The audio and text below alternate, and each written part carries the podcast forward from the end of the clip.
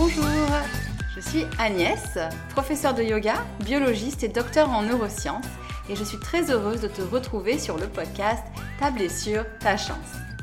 Que tu sois un sportif assidu qui a déjà connu la frustration des douleurs chroniques ou de la blessure, ou bien que tu débutes le sport et que tu t'interroges sur la prévention des douleurs, tu es au bon endroit. Dans ce podcast, je t'accompagne dans la gestion et la prévention des douleurs récurrentes et des blessures sportives grâce aux outils du yoga, des neurosciences et de la physiologie du sportif. Moi-même passionnée de sport, j'ai connu la frustration des blessures à répétition avant de découvrir les différents outils du yoga. C'est pourquoi j'ai décidé d'utiliser mes compétences et mon expérience pour aider les sportifs qui font face à des douleurs récurrentes ou à des blessures à s'épanouir dans leur activité sportive.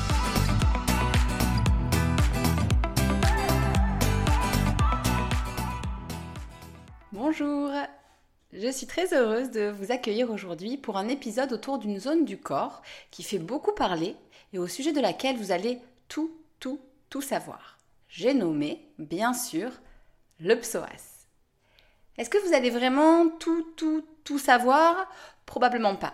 Mais je n'ai pas pu m'empêcher de vous mettre une chanson sympa dans la tête. Ce qui est sûr, c'est que j'avais envie de faire un focus sur ce muscle central dans la pratique du sport et également du yoga, de faire un focus sur son caractère un peu particulier également, et cela sera aussi l'occasion de parler de cerveau. Si je mets l'accent sur ce muscle aujourd'hui, c'est qu'on le retrouve régulièrement au centre de douleurs récurrentes ou de blessures. Alors, bien sûr, non, hein, si vous avez des douleurs, ce n'est pas toujours la faute du psoas, mais c'est une piste pertinente à explorer. Et je vous donnerai aussi les quelques réflexes qui me semblent nécessaires pour avoir un psoas sain et justement qui ne génère pas de douleurs. Bref, vous ne saurez peut-être pas tout, mais vous saurez des choses intéressantes et on va répondre à quatre questions en particulier. C'est quoi le psoas? C'est quoi le rapport avec le cerveau? C'est quoi son problème? Et y a-t-il des bons réflexes pour éviter les douleurs liées au psoas? Avant de faire connaissance avec le psoas, quelques mots au sujet de la nouveauté de la rentrée, mon studio en ligne. Je ne suis pas allée chercher très loin pour le nom, j'ai gardé mon énergie pour la construction du studio. On s'y retrouve tous les mercredis à 18h15 ou 19h30 au choix pour un cours en live via Zoom. Il s'agit d'un yoga dynamique qui cible des compétences spécifiques, notamment utiles pour un sportif. Et le replay est également accessible. On travaille autour d'une thématique par mois. Alors je garde mon calendrier secret, mais si jamais tu es curieux, envoie-moi un petit message et je te livrerai quelques indices sur le programme de l'année. Chaque semaine, je publie également une vidéo ou un audio autour de la récupération pour construire une bibliothèque de contenu utile pour apporter un peu de douceur dans nos pratiques. Si tu veux participer à cette aventure et à la construction du studio, tu trouveras un lien avec toutes les infos dans les commentaires. Tu trouveras aussi un lien sur mon site, euh, dans ma bio Insta et euh, en bref, tu peux facilement nous rejoindre. Mais revenons-en au sujet du jour, le psoas. D'ailleurs, ce mois-ci, la thématique du studio est une compétence autour d'une zone du corps.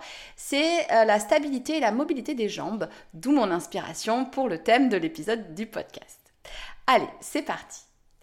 Première question, c'est quoi le psoas? C'est un muscle, ou plutôt deux muscles, puisque sous le mot psoas, on entend en réalité iliopsoas, aussi appelé psoas iliaque, qui regroupe le muscle psoas au sens strict et le muscle iliaque.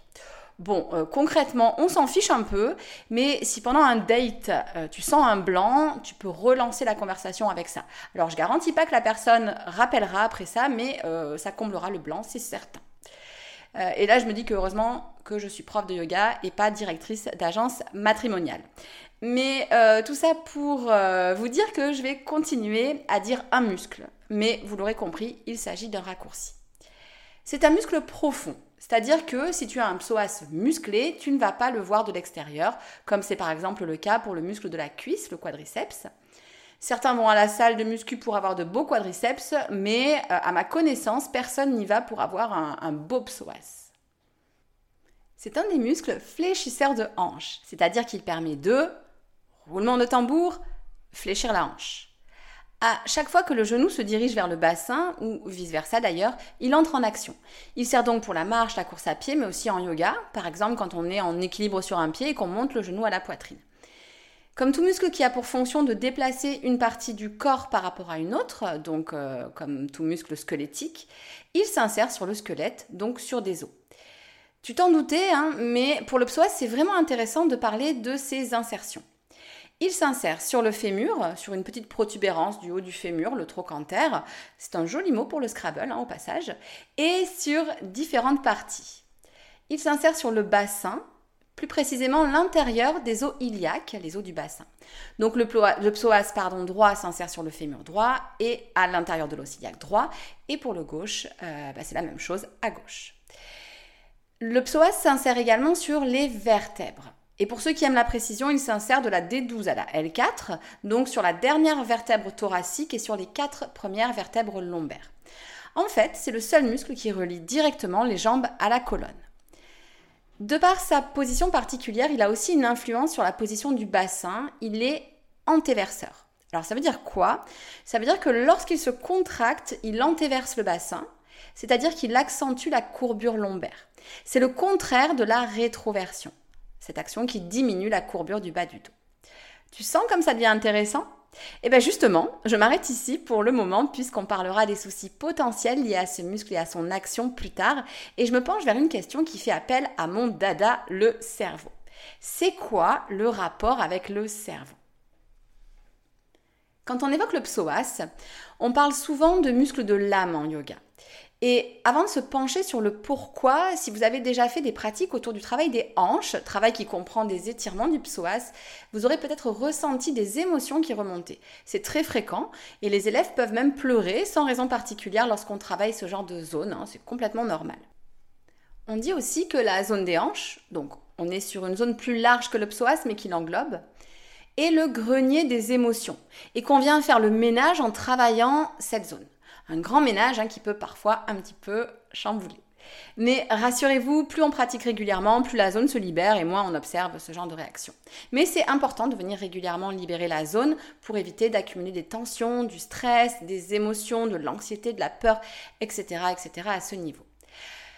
Peut-être qu'il y a des sceptiques qui se disent que c'est un peu n'importe quoi, cette histoire de muscle de l'âme, donc je vais vous donner deux arguments qui fondent de manière scientifique cette qualification du psoas comme muscle de l'âme.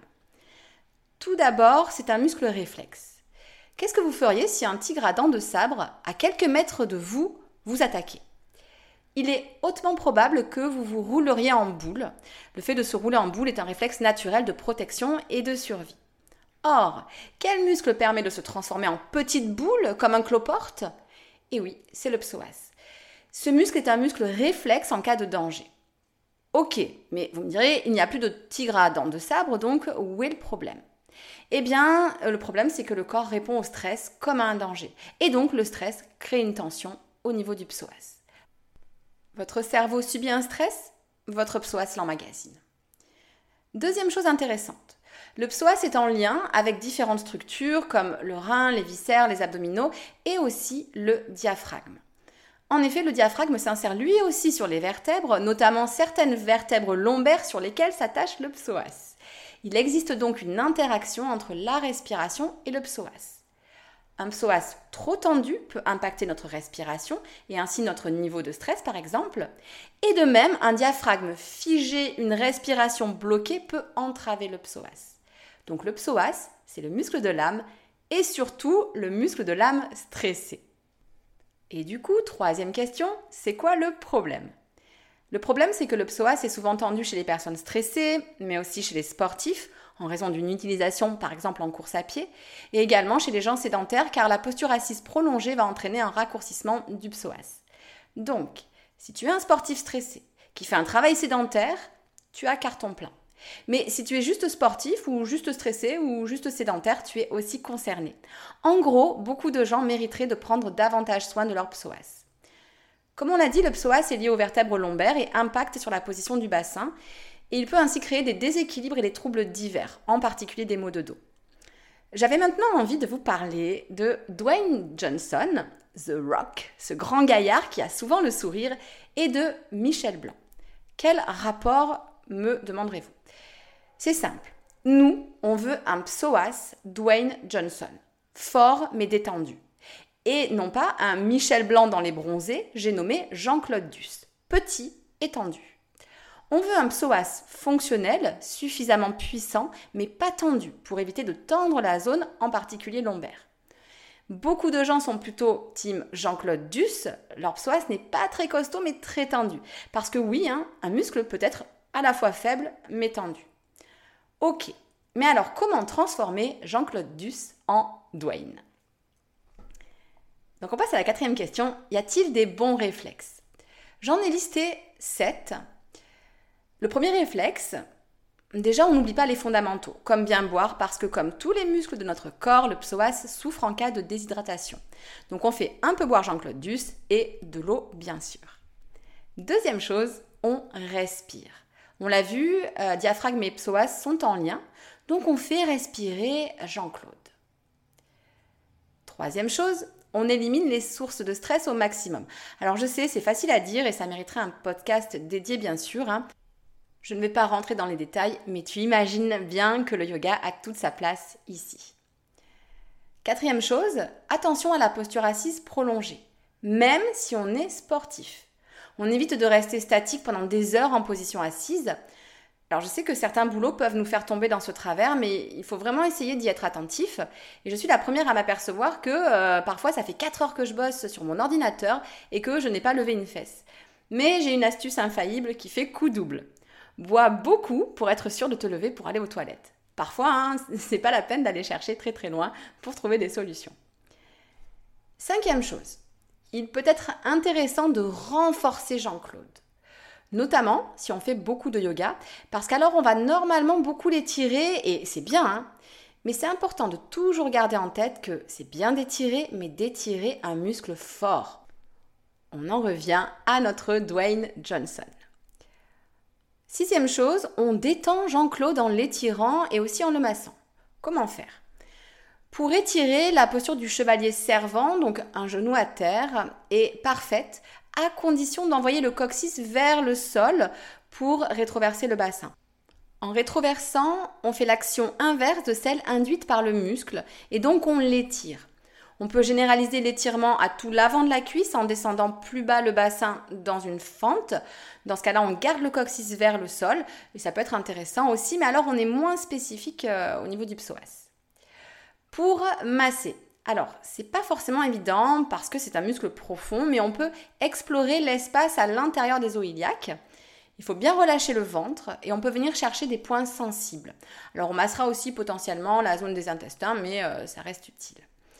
Par contre, c'est pas forcément agréable, hein, je vous préviens, si le psoas est tendu, mais ça peut vraiment être un moyen de lui apporter un petit peu de détente. Septième et dernière chose, on peut renforcer et étirer en même temps avec des contractions isométriques, donc statiques, et des étirements excentriques. Je contracte et j'allonge en même temps le muscle. Quand on fait ce genre d'exercice en yoga, on cible souvent plusieurs muscles, dont les quadriceps, mais ça reste quand même pertinent. Je vous donne deux exemples que je fais parfois pratiquer en cours de yoga. On en revient à notre fente basse. Alors attention, connectez votre cerveau, imaginez.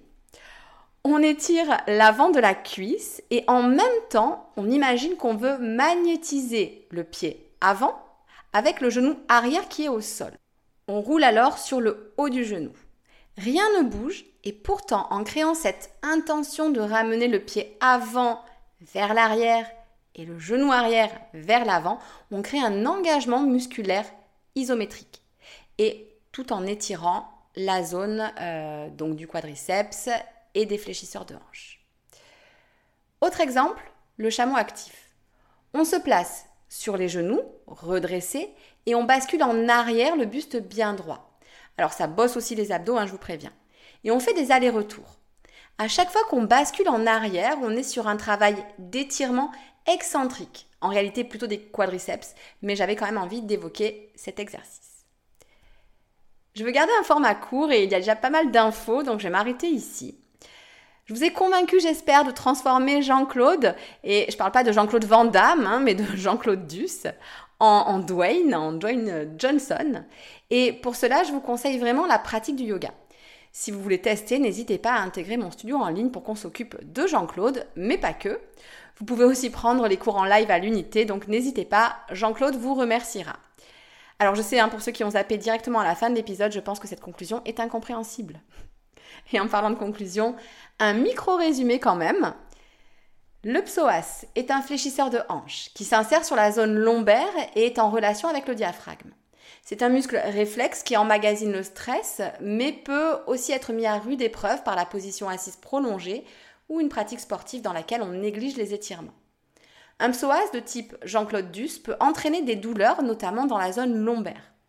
Pour prendre soin de son, psoas et transformer Jean-Claude en Dwayne Johnson, on boit on évite de se fossiliser sur sa chaise de travail, on fait la chasse aux sources de stress inutiles et on renforce tout en étirant la zone et peut-être même en massant régulièrement. J'espère t'avoir convaincu que le psoas n'est pas un muscle à la mode dont on parle beaucoup, mais vraiment un muscle charnière dont on doit prendre soin. Merci de m'avoir écouté jusqu'ici, je te souhaite une excellente journée, à toi et puis aussi à Jean-Claude et à Dwayne. Donc à très bientôt pour un nouvel épisode plein de jolies métaphores. Ciao ciao